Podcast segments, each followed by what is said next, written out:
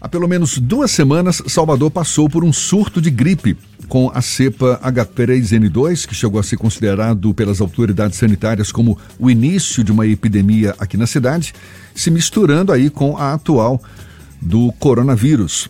Esta semana, a prefeitura montou um ponto itinerante de testagem rápida contra a Covid-19 no subúrbio ferroviário de Salvador para a detecção precoce do vírus além de conter a disseminação. E segue com a vacinação tanto contra a Covid como também contra a gripe.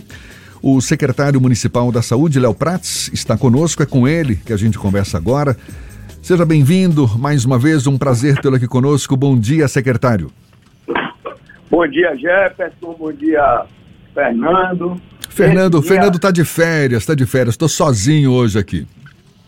Pô, Ô, ô, Jefferson, você tem que ganhar aí parte do salário dele. Mas viu? eu tô Porque... já contabilizando isso. Você pensa que não? Léo. Olha, esse, esse, dia amanheceu com muita alegria, tá, Jefferson? Hoje a gente começa a ver o sol. É. Isso começa a deixar a gente mais alegre. Salvador também teve é, pessoas atingidas pela chuva, então a gente acorda mais alegre hoje com essa possibilidade aí da reabertura do sol, da chegada aí do sol. É um alento, né? é um alento certamente. É um alento para todos nós, principalmente para as famílias que mais precisam. Mas deixa eu te perguntar, secretário, sobre a gripe. A gente teve, ou ainda tem, um surto atingindo a cidade. Falou-se que poderia até se tornar uma epidemia. Qual é a situação atual referente a esse surto de gripe em Salvador, secretário? É de muita gravidade, Jefferson, na minha visão, ainda de muita gravidade. É, não, é um, não é uma coisinha, uma doençazinha, como muitas pessoas pensam, Jefferson. Isso atrapalha o sistema de saúde de duas formas. A primeira forma é no diagnóstico dos médicos, porque eu quero lembrar que qualquer teste tem uma janela epidemiológica, por exemplo.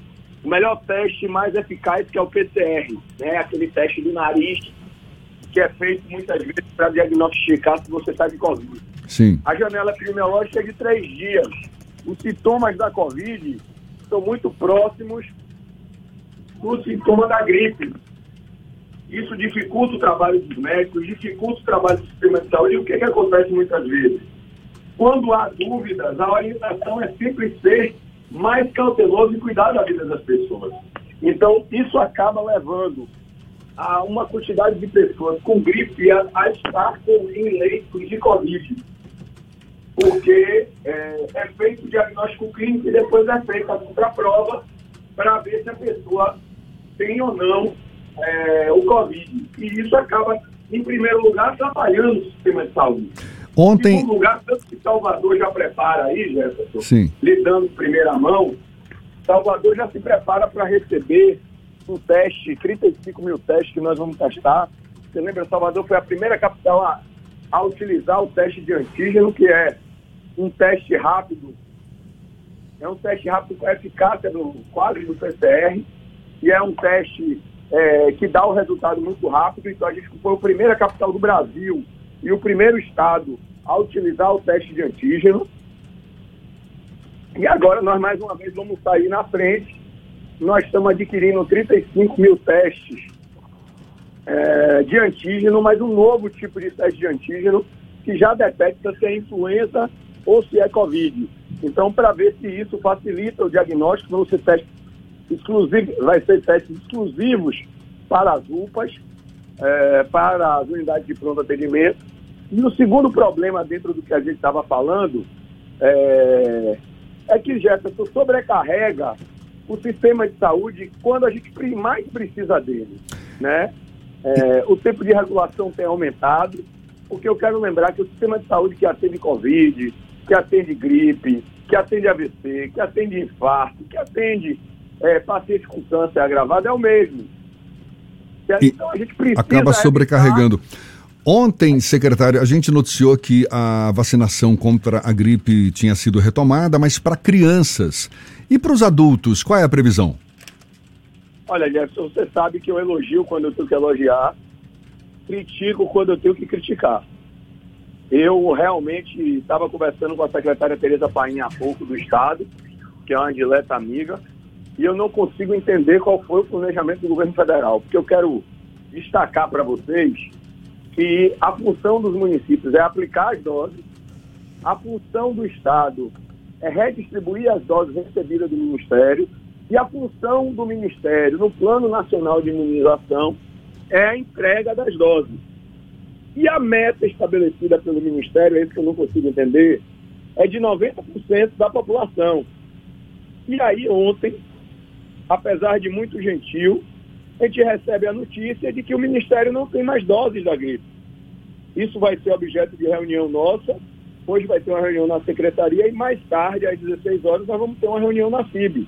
Porque, a princípio, é, a gente só receberia novas doses da gripe em março.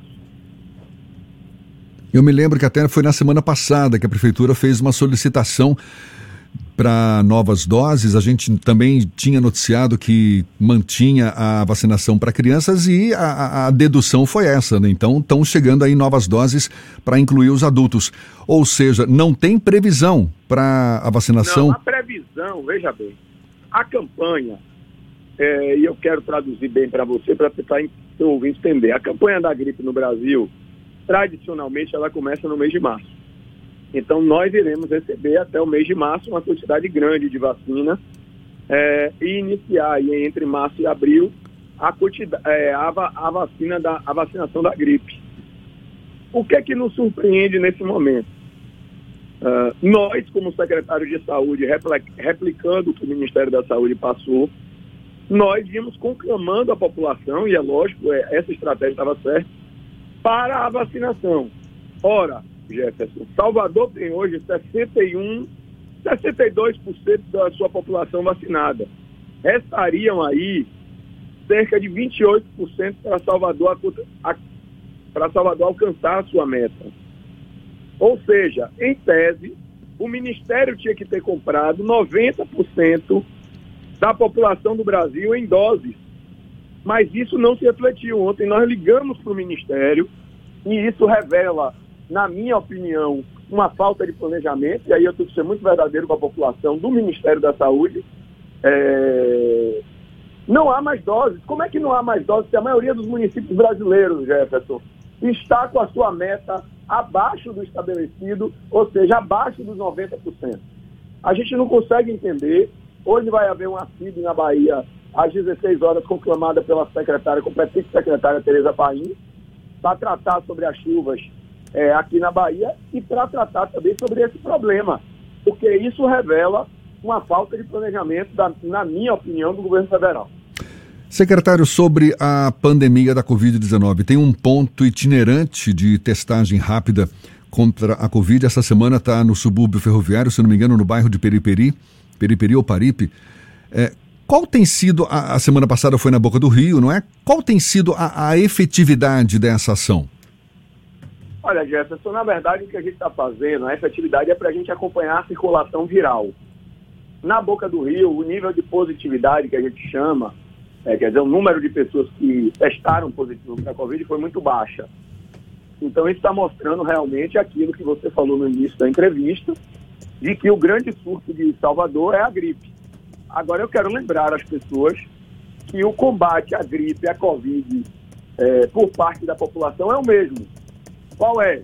Usar máscara, e aí a gente aproveita e faz um apelo para aquelas pessoas que estão gripadas, mesmo nas suas casas, usarem é, máscara, porque a gente já está atendendo nas nossas unidades básicas, Jefferson, famílias inteiras que se contaminam dentro das suas casas, higienizar permanentemente as mãos, é, vacinar contra a Covid e se a gente conseguir, hoje nós vamos discutir aí na FIB, caso haja um dose, vacinar contra a gripe. Esses são os cuidados que a gente precisa é, por parte da população. Eu quero também destacar, Jefferson, apesar de ser função do poder público, mas eu tenho que trazer a nível de informação, é, muitos laboratórios privados ainda têm é, vacina contra a gripe. Então, aquelas pessoas que têm mais condição financeira é uma opção a ser utilizada, Jefferson, apesar de eu reconhecer que é, é, é responsabilidade do poder público, isso teria que estar sendo feito por nós, mas infelizmente houve essa falta de planejamento na nossa visão por falta do Ministério da Saúde. E só para confirmar, esse ponto itinerante de testagem rápida é no bairro de Paripe, que está sendo é, que está funcionando essa semana aqui em Salvador. Secretário, sempre um prazer tê-lo aqui conosco. Seja sempre bem-vindo. Boa sorte aí nessa empreitada. Feliz ano novo também. Que 2022 seja bem melhor para todos nós. É o que a gente deseja. E um bom dia. Até uma próxima, então. Bom dia. Obrigado, Jefferson. Eu queria é, eu queria, inclusive, deixar uma mensagem aí de ano novo, mas uma mensagem de indignação também, Jefferson. Eu estava ouvindo você há pouco falar das pessoas que estão aplicando golpes com a solidariedade das pessoas para pessoas que muito precisam. Essas pessoas são assassinas, tá? Porque é, muita gente está passando fome aqui é, no sul da Bahia, perdeu, perderam várias coisas em várias partes do estado. É, nós estamos nos colocando à disposição, eu sempre estou conversando com Tereza Paim, e essas pessoas que aproveitam da solidariedade das pessoas e que interrompem o fluxo solidário do, do baiano, essas pessoas são assassinas, na minha visão. Então, eu quero mostrar minha indignação com o que você acabou de revelar no seu programa e desejar aí que 2022 a gente possa ter um ano muito melhor, que a gente possa sair dessa, virar definitivamente essa página, para poder a gente voltar a ser aquele povo alegre, feliz e carinhoso que nós somos. Né? Eu sempre digo que a Covid acabou afetando inclusive a nossa essência, que é a de proximidade, a do abraço, a do beijo. Então, espero que em 2022 a gente possa aí definitivamente virar essa página e desejo a você, em nome de todo o povo soteropolitano e a toda a sua família também, é aí um ano novo de muita paz e muita saúde. Muito obrigado, secretária, tudo que a gente deseja. Valeu, seja sempre bem-vindo aqui conosco. Um abraço. Agora são 22 minutos para as 8 na tarde, FM.